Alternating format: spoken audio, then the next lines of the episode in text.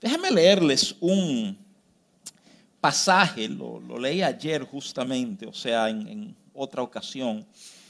Pero yo creo que es un buen punto de inicio para resaltar algunos detalles esta mañana, ¿verdad? Primera de Corintios 13 es un capítulo muy conocido, habla, habla de amor, ¿verdad? Déjame, déjame leerte eh, algunas cosas que dice Primera de Corintios 13 a partir del verso 4. Voy a leer del 4 al 7. Dice así, dice, el amor es sufrido, es benigno. El amor no tiene envidia, el amor no es jactancioso, no se envanece, no hace nada indebido, no busca lo suyo, no se irrita, no guarda rencor, no se goza de la injusticia, mas se goza de la verdad. Todo lo sufre, todo lo cree, todo lo espera, todo lo soporta. Ahora, yo no sé si a ti te pasa como me pasa a mí cuando leo pasajes como este, ¿verdad? O sea, yo, yo me detengo y los rebusco y le doy vuelta y trato de acomodarlo como pueda, pero la respuesta, el resultado final siempre es el mismo y es que me doy cuenta que mi manera de amar, lo que, lo que uno ha experimentado como amor, queda bien corto de esta descripción que tenemos aquí en 1 de Corintios 13 del 4 al 7. Como que uno lo lee y, y después de leerlo, ¿verdad? O sea, e, ese, ese final, todo lo sufre, todo lo cree, todo lo espera, todo lo... Oye, no algunas cosas, todo. Como que yo oigo eso y tengo un problema conmigo, con Rafa, yo tengo un problema, ven acá, pero, pero, pero, y lo que, lo que tú llamas amor, ¿cómo queda? Si, si me estoy midiendo contra esto, ¿cómo quedo? Y tengo que confesarles que me siento que quedo como muy mal parado. Como que me siento que ven acá, el, el amor que yo quiero tener, el amor que yo quiero ejercer en tantos momentos, veo que queda corto de esta extraordinaria descripción que hay en Primera de Corintios 13. Hay cierta tranquilidad que llega a mi mente cuando me doy cuenta que la palabra de humor, de, para amor, perdóneme, usaba ahí, la palabra amor es la palabra griega ágape. Entonces, rápidamente trato de acomodarme diciendo, ah, pues tú ves, eso es Dios que ama así. O sea, no soy yo que tengo que amar, eso es Dios que ama así, ¿verdad?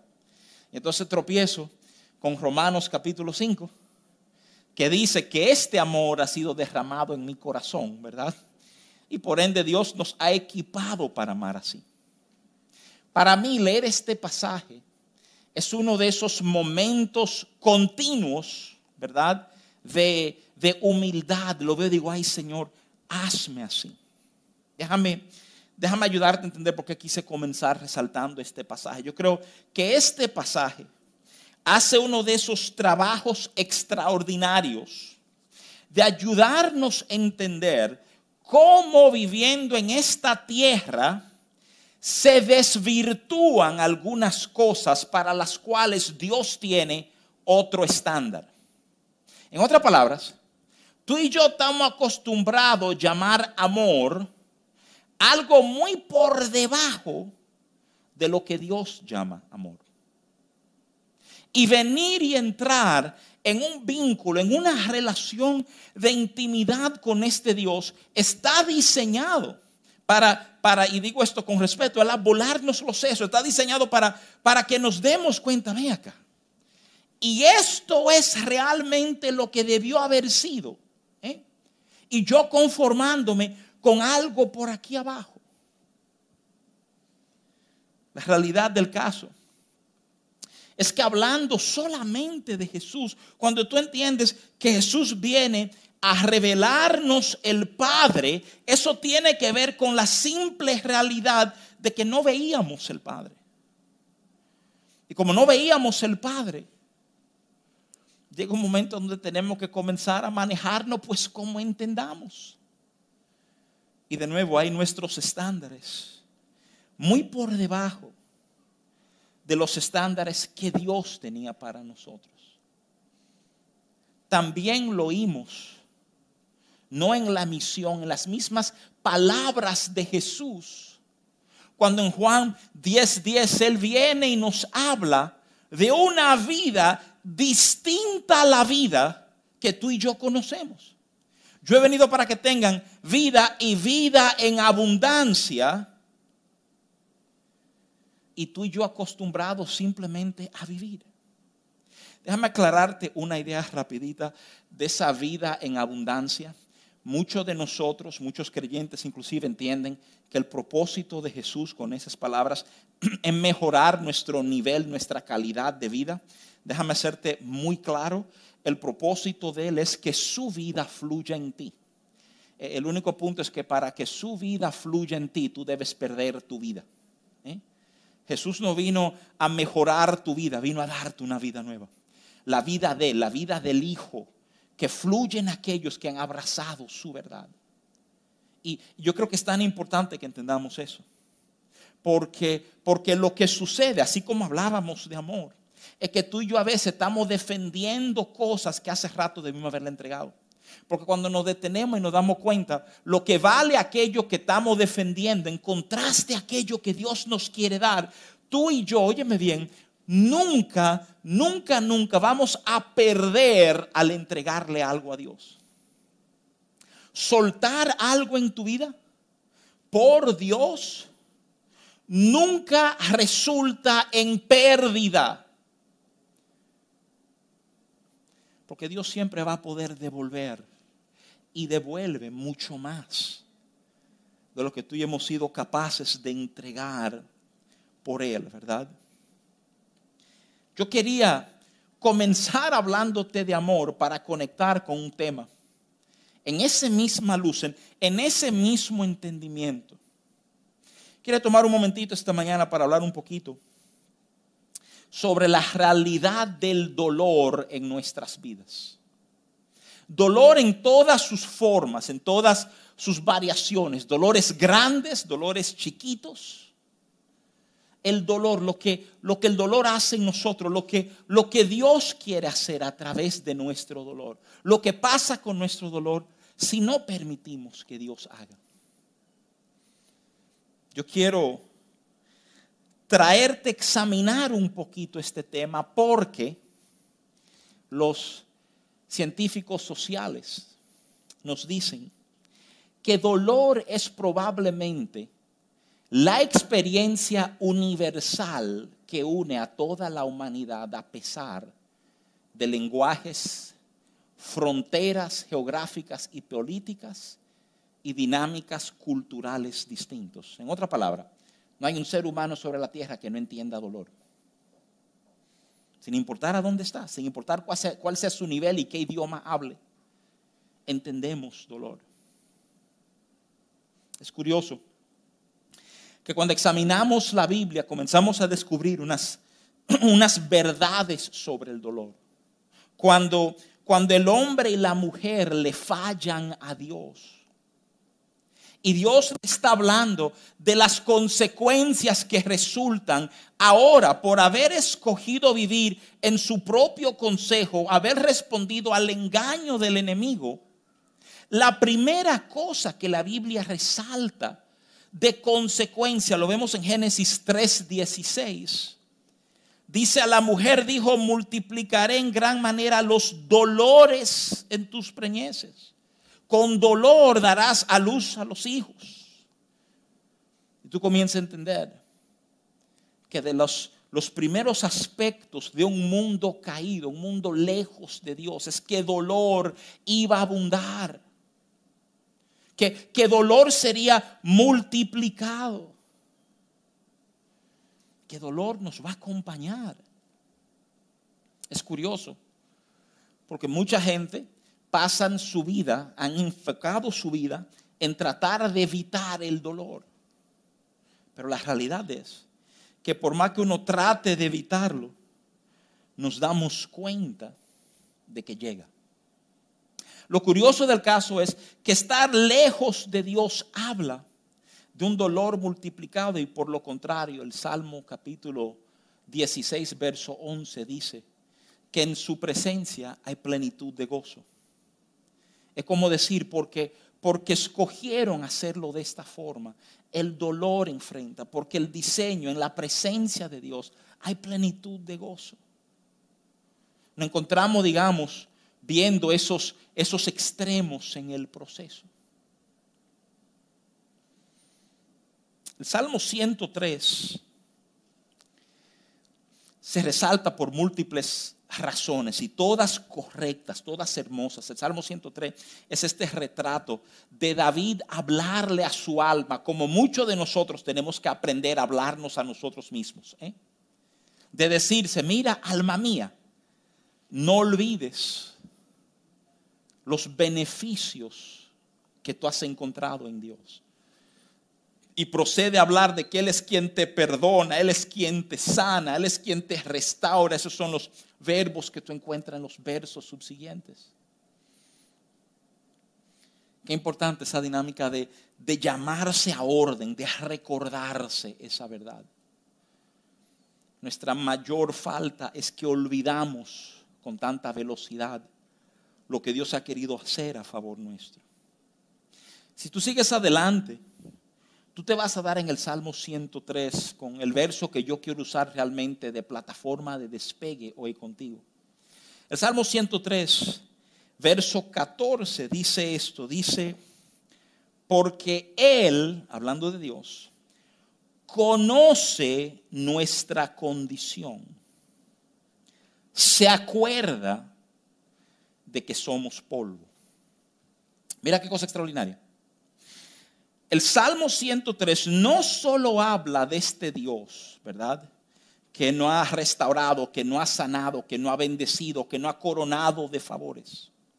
Sino que el Salmo 103 no permite que quede duda en nosotros de que Dios sabe con quién está tratando. O sea, Él conoce nuestra condición. Yo no sé cómo te impresiona o no descubrir que esa palabra conoce es la palabra hebrea yada, que es la misma palabra que tú encuentras en Génesis 4, verso 1, cuando dice que Adán conoció a su mujer Eva. El concepto de conocer ahí tiene una implicación de gran intimidad. Es una implicación sexual la idea es ayudarnos a entender que le somos íntimamente familiares a Dios. Yo soy gemelo. Y ser un gemelo quiere decir que muchas veces gente se te acercan, pero ellos no saben que eres tú. Ellos piensan que tú eres otro. Y gran parte de mi vida gente se han confundido me saludan pensando que soy otra persona. ¿Tú quieres saber algo? Dios nunca se ha confundido. Porque porque nos conoce íntimamente. Con todo lo que eso puede incomodarte, eso quiere decir, no hay un detalle de tu vida que le sea ajeno, no hay una debilidad, no hay un mal momento tuyo que Él no de alguna forma sepa. Y lo asombroso del Salmo 103 es pensar cómo Él nos ha beneficiado conociéndonos profundamente. Señores, lo asombroso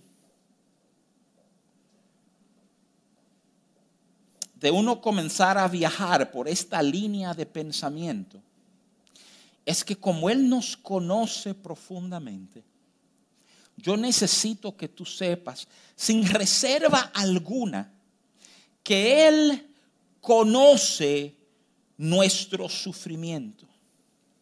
Que lo que el enemigo está tratando de usar, nuestro dolor, para destruirnos, Él está tratando de usar para llevarnos a una plataforma de confiar plenamente en el Dios que puede hacer todas las cosas. Déjame, déjame ayudarte a entender esto.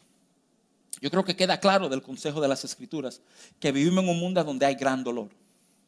Yo creo que queda claro en el consejo de las escrituras que hay un Dios que nos ama y nos conoce profundamente. Déjame ayudarte a entender lo que dolor hace en nosotros. Dolor siempre te va a mover de un lugar. El dolor te mueve, aunque no te mueva físicamente, mueve tu corazón. Y tu dolor, y ustedes me han oído decir esto en muchas ocasiones, o te acerca a Dios o te aleja de Dios.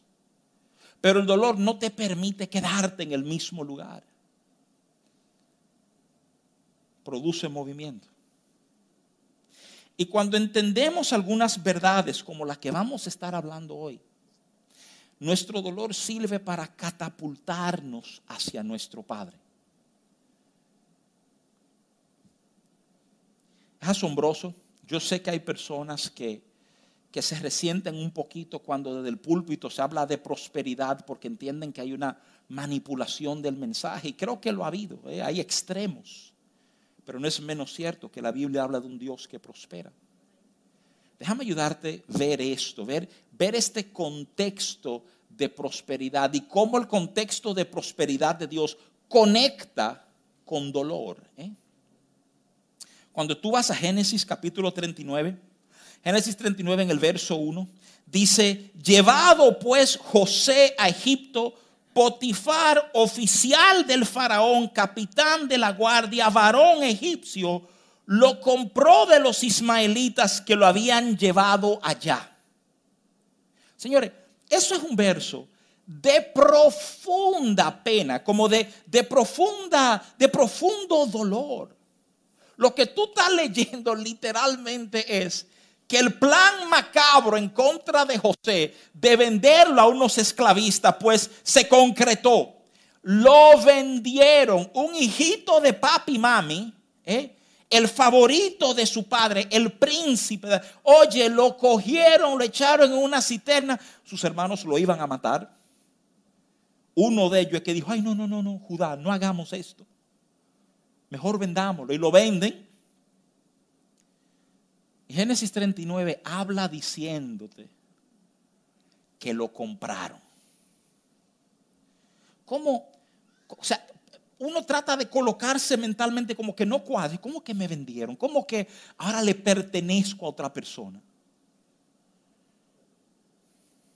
Es fascinante que el verso 2 dice, óyeme bien, en ese momento terrible de la vida de José dice, mas Jehová estaba con José. Y fue varón próspero y estaba en la casa de su amo, el egipcio. Yo no sé tú, pero yo encuentro como que ese es un lugar raro para insertar la palabra próspero. Y lo vendieron. Y Jehová estaba con él. Y fue un varón próspero. Yo no sé tú. Yo quisiera que me prosperaran tranquilo, acotado en mi cama. Y no di que vendido de esclavo en una tierra lejana. Pero qué cosa fascinante. La idea de que el concepto de prosperidad se puede encontrar en tiempos de gran dolor. Tiempos de dolor. Dios lo prosperó. El capítulo 39 de Génesis no nos dice eso solamente, nos narra que ahí con Potifar Dios le dio gracia a José, todo iba viento en popa hasta que hay un nuevo, hay un nuevo dolor. Hay una mentira destructiva que surge y parece aplastar la prosperidad que Dios había dado. La mujer de Potifar se le, se le insinúa, se le ofrece a José. José sale hasta desnudo la mujer lo acusa de tratar de violarla. Y el, y, el, y el, capítulo 39, verso 20 dice, y tomó su amo a José, acuérdate que él era propiedad, y lo puso en la cárcel. Oye, si alguna vez tú eres esclavo y tú piensas que tu situación no puede empeorar,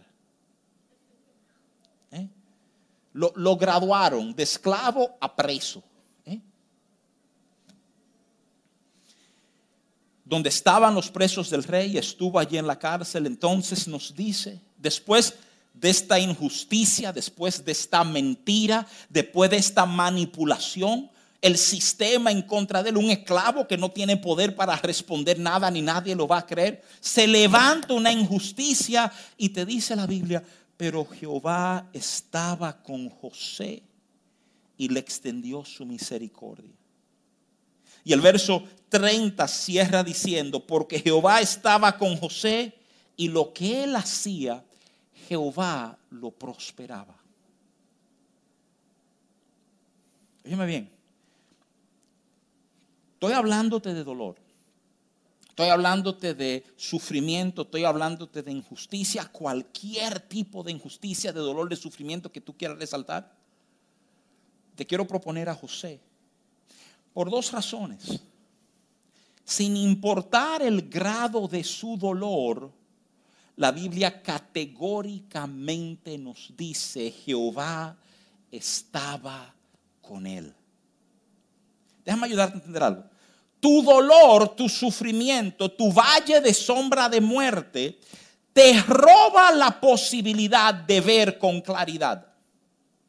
Escúchame, si hay dolor, tú no estás viendo bien. Tú estás jurando que tú ves bien. Tú le aseguras a todo el mundo que tú estás bien, tú no estás bien. Porque el dolor afecta tu visión. El Salmo 23, verso, verso 4 es genial, porque en el Salmo 23, verso 4, cuando estamos en medio del valle de sombra de muerte, la Biblia dice categóricamente, habla de la vara y el callado del pastor. Es como el pastor diciendo, escúchame, tú no me vas a ver, pero mis instrumentos están ahí para dirigirte. Porque el sufrimiento roba nuestra visión. El dolor nubla nuestro entendimiento. Creemos que vemos y estamos como los tipos de proverbios que juran que el camino es recto, pero su fin es fin de muerte. Porque, porque no hay visión, porque el dolor hace eso. Y justo porque el dolor hace eso, hay un énfasis hecho de ayudarte a entender que Jehová está contigo.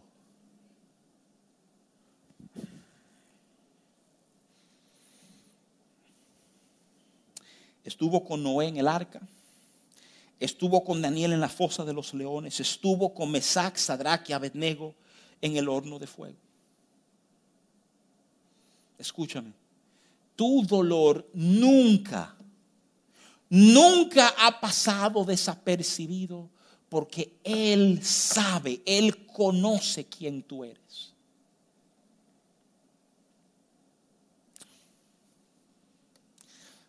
Esas preguntas. ¿Tú coleccionas algo? ¿Hay algo que tú coleccionas? ¿Algo que te guste coleccionar? Yo he sido coleccionista de diferentes cosas a lo largo de mi vida. Cuando jovencito, de, esos paquitos de los cómics, ¿verdad? Me encantaban. Algunos amiguitos coleccionaban esas postalitas de, peloteros y de atletas. hay como parte, gente le gusta. ¿Sabes tú lo que Dios colecciona? ¿Sabes lo que colecciona? El Salmo 56, verso 8 dice, tú llevas la cuenta de todas mis angustias y has juntado todas mis lágrimas en tu frasco, has registrado cada una de ellas en tu libro. Tú oíste lo que Dios está no solamente coleccionando, sino registrando nuestras lágrimas.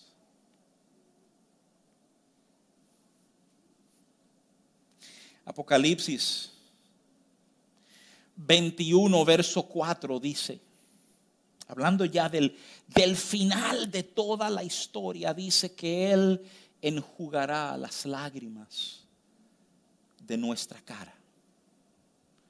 Quien te seca las lágrimas no eres tú, es Él.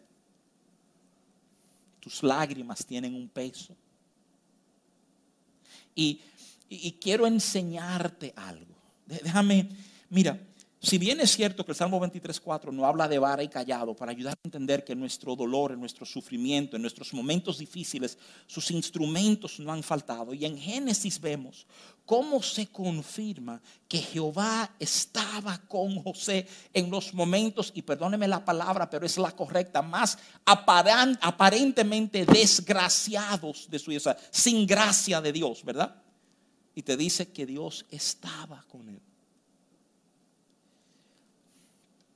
Yo quiero proponerte esto, quiero proponerte que más que nunca Dios está presente en los momentos de nuestro dolor. ¿Cómo así? Tolera muchín, quiero, quiero utilizar la crucifixión de Jesús para ayudarnos a ver y pesar esa verdad. La Biblia enseña, hablando de la crucifixión de Jesús, en Mateo 27, verso 45, que desde la hora sexta hubo tinieblas sobre toda la tierra hasta la hora novena. En nuestro reloj eso es del mediodía hasta las 3 de la tarde. Se oscureció el cielo. Mejor para ti, para mí, uno pensaría, bueno, pero se habrá nublado, habrá visto un eclipse, ¿verdad? Pero déjame ayudarte a entender que para los judíos eso tenía una implicación muy seria. Porque en su historia hay referencia de cuando el cielo se oscurece. ¿Sabe cuándo se oscureció el cielo? Cuando la presencia de Dios vino sobre el monte Sinaí. Que el pueblo entró en tal miedo que dijeron a Moisés, no, no, no, no, sube tú y habla con él, pero déjanos a nosotros aquí al margen, tú sabes. Déjame proponerte que uno de los primeros indicios de la presencia de Dios estar presente en uno de los momentos más difíciles de la vida de Cristo, en la misma oscuridad que se manifiesta.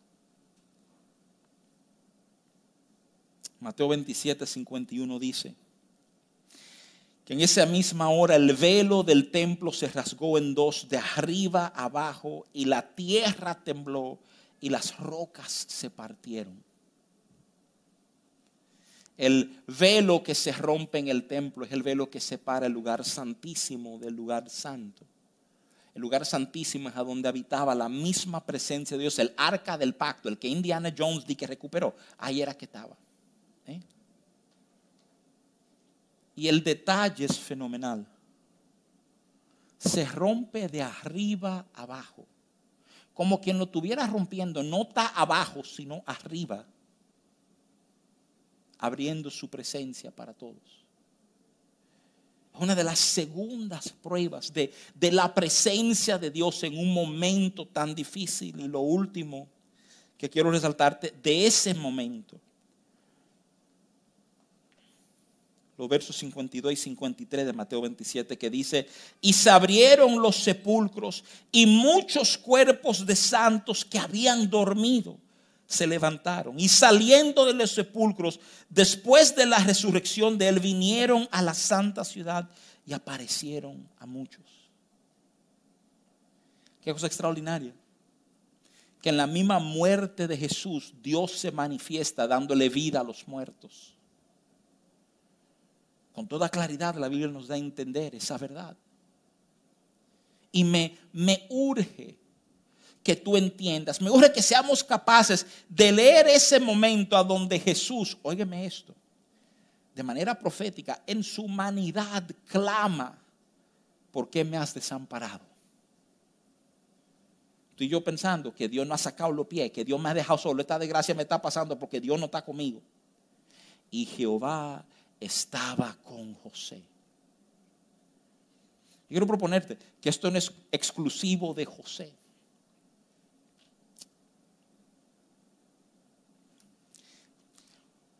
Lo particular de nuestro Dios. La encarnación de Cristo. En un par de semanas vamos a estar en Navidad y vamos a estar hablando del niño Jesús, ¿verdad? La encarnación de Cristo. La encarnación de Cristo es la idea de Dios estar entre nosotros, de Dios experimentar lo que es vivir como tú y yo vivimos. Es experimentar cansancio y experimentar hambre y experimentar sed y experimentar dolor.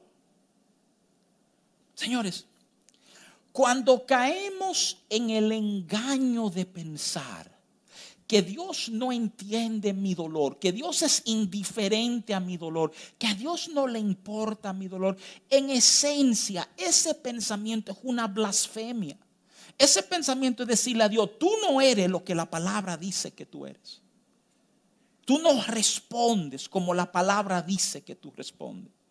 Tú eres indiferente. Tú no me conoces. Pero la encarnación te dice, Él sí te conoce. No hay nada que tú puedas traerle al que Él no pueda decirte, mira, te entiendo. Te entiendo.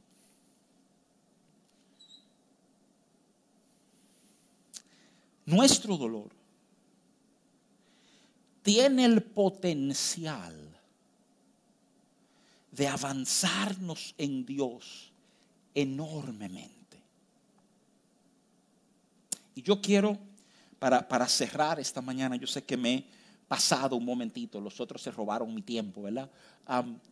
déjeme, déjeme simplemente, simplemente proponerte, proponerte que hay un modelo bíblico de cómo tú y yo podemos responder en medio de nuestro dolor.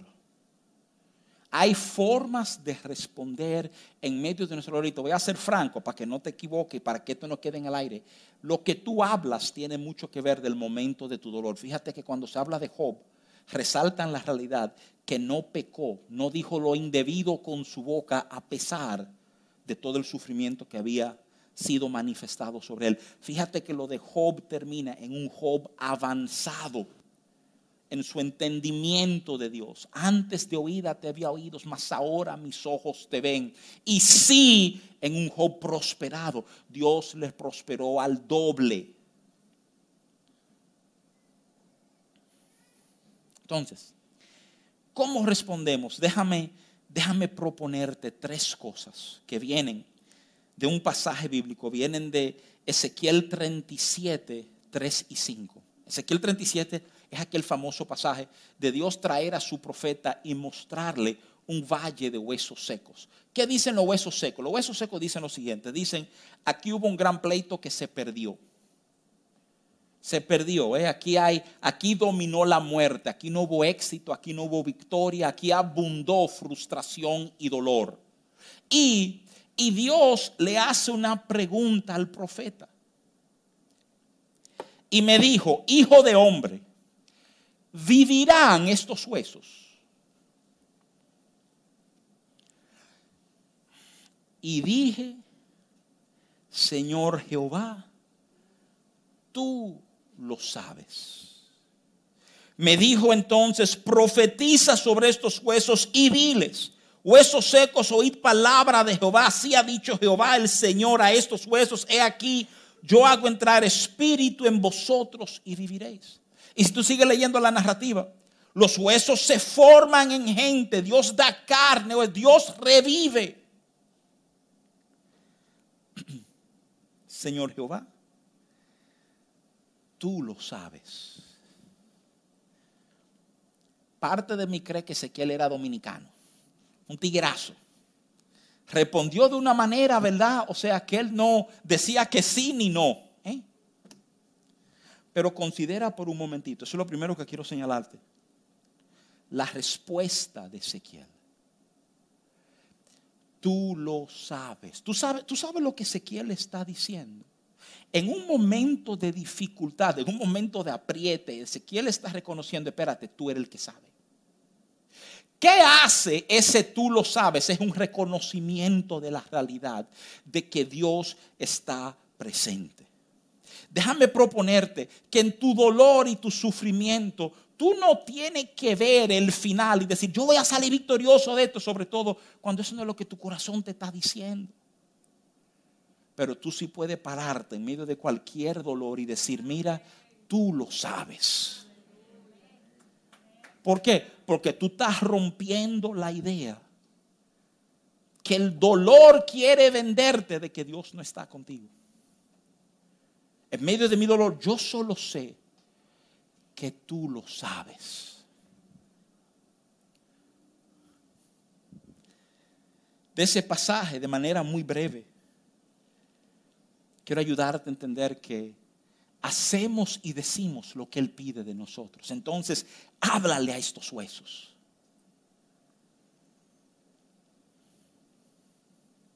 Y lo último que te quiero decir, en tu dolor, óyeme bien, en tu dolor, espera lo inesperado. Y entonces el Espíritu de Dios entró en estos huesos secos. No, espérate, está supuesto entrar en gente viva. Dios hizo lo inesperado y dio vida. Este martes pasado, este comentario lo hago para cerrar. Hablé un poco sobre Abraham y el mandato de Dios a Abraham de entregarle a su primogénito. Fascinante que el libro de Hebreos te da un entendimiento de lo que pasó en el pensar de Abraham al obedecer esa instrucción que tenía que ser bárbaramente dolorosa. Oye, Oye lo que te dice Hebreos. Hebreos 11 del 17 al 19 dicen esto. Dice, por la fe Abraham cuando fue probado ofreció a Isaac. Y el que había recibido las promesas ofrecía a su unigénito. Habiéndosele dicho, en Isaac te será llamada descendencia. Esta es la clave. Pensando que Dios es poderoso para levantar aún de entre los muertos, de donde en sentido figurado también le volvió a recibir. Yo no entendí lo que ese pasaje te está diciendo. Te está diciendo que la fe de Abraham no estaba puesto en la realidad de que Dios iba a detener su mano y no sacrificar a Isaac. La fe de Abraham estaba anclado en esta verdad yo le sirvo un Dios tan extraordinario que aun si matare yo a este muchacho, él le devolvería la vida. Eso es lo que acompañó a Abraham mientras él ejecutó lo que Dios pidió de él. Su, su mente y su corazón fueron escudados de la instrucción devastadora al esconderse en la verdad de que él todo lo puede. Y si yo estoy anclado a uno que todo lo puede, el momento no importa mucho. Porque Él todo lo puede. El dolor te dice, mira, hasta aquí llegaste. Mira lo que pasó. Eso que tú has temido, eso ha venido. Ya no hay más respuesta, hay más solución. Las hermanas de Lázaro retratan ese pensar. María y Marta, las dos le echan el mismo boche a Jesús. Si tú hubieras estado, mi hermano no hubiera muerto. ¿Tú entiendes el boche? Tú llegaste tarde. Y como tú llegaste tarde, esto pasó. Y ya que esto pasó, no hay más nada que hacer. Porque eso te hace el dolor. Te dice, hasta aquí llegamos. Ya no hay más que hacer. Pero de nuevo, cuando tú conoces a ese Dios que resucita muertos, lo que nos queda ponernos de pie y decir, Él me ha dicho que el que cree en Él, aunque estuviera muerto, todavía viviría. Y ese es el terreno para Dios comenzar a hacer en y con nosotros. Amados hermanos, yo no voy a decirle Guárdense del dolor. No, no, eso es ridículo. Dolor nos va a encontrar en esta tierra. Lo extraordinario es entender. Lo que tú y yo tenemos que aprender a manejar aquí es el entendimiento. Aún en mi dolor Él está conmigo. No voy a creerle a mis ojos que me dicen, yo no veo a Dios. ¿eh? Yo sé que Él está conmigo. Y si Él está conmigo, Él conoce mi condición. Mis lágrimas la tiene numerada. Entonces, porque Él es perfectamente justo, yo sé que Él responderá. en nuestro dolor, óyeme, no a pesar, en nuestro dolor, vamos a aprender a verlo a Él. Y eso es lo que nos va a hacer prosperar, aún en lugares y en situaciones muy difíciles. Que el Señor sea con cada uno de nosotros. Amén. Pónganse de pie, vamos, vamos a orar, vamos a bendecir al Señor. Celebramos tu fidelidad una vez más. Esa fidelidad dice que no estamos solos. Y así como era al principio, pido que tú abras nuestros ojos hoy. Ayúdame a ver mi entorno. Ayúdame a entender que el dolor que veo tan grande, Señor, tú eres lo grande. Tú eres mayor. No quiero vivir en una desproporción, es como el tema de amor. Quiero ver las cosas como tú las has establecido y tu presencia nos es prometida una y otra vez en tu palabra. Y aunque estemos en la prisión, aunque estemos en esclavitud, aunque estemos en hornos de fuego, en arcas que aparenta que el mundo entero se ha ahogado, Señor, ahí estás tú con nosotros. Infunde aliento una vez más, dando la certeza, Señor, de que tú harás lo que ningún hombre puede hacer Padre, lloro de manera especial que nuestro dolor nos acerque a ti, al Dios que nos entiende, al Dios que nos conoce, el Dios que ha dado detalle al dolor de nuestro corazón. Que hallemos un reposo en ti, Padre Santo. Trae descanso a, mis, a los corazones de mis hermanos, Señor echamos nuestra carga, echamos nuestro dolor, echamos nuestra frustración sobre ti, sabiendo que tú estás y declarando con nuestras bocas que tú, Jehová, lo sabes. Y esa va a ser la puerta de ver cosas extraordinarias pasar en nuestras vidas. Te damos gracias, Señor, en el nombre de Jesús. Amén, amén, amén.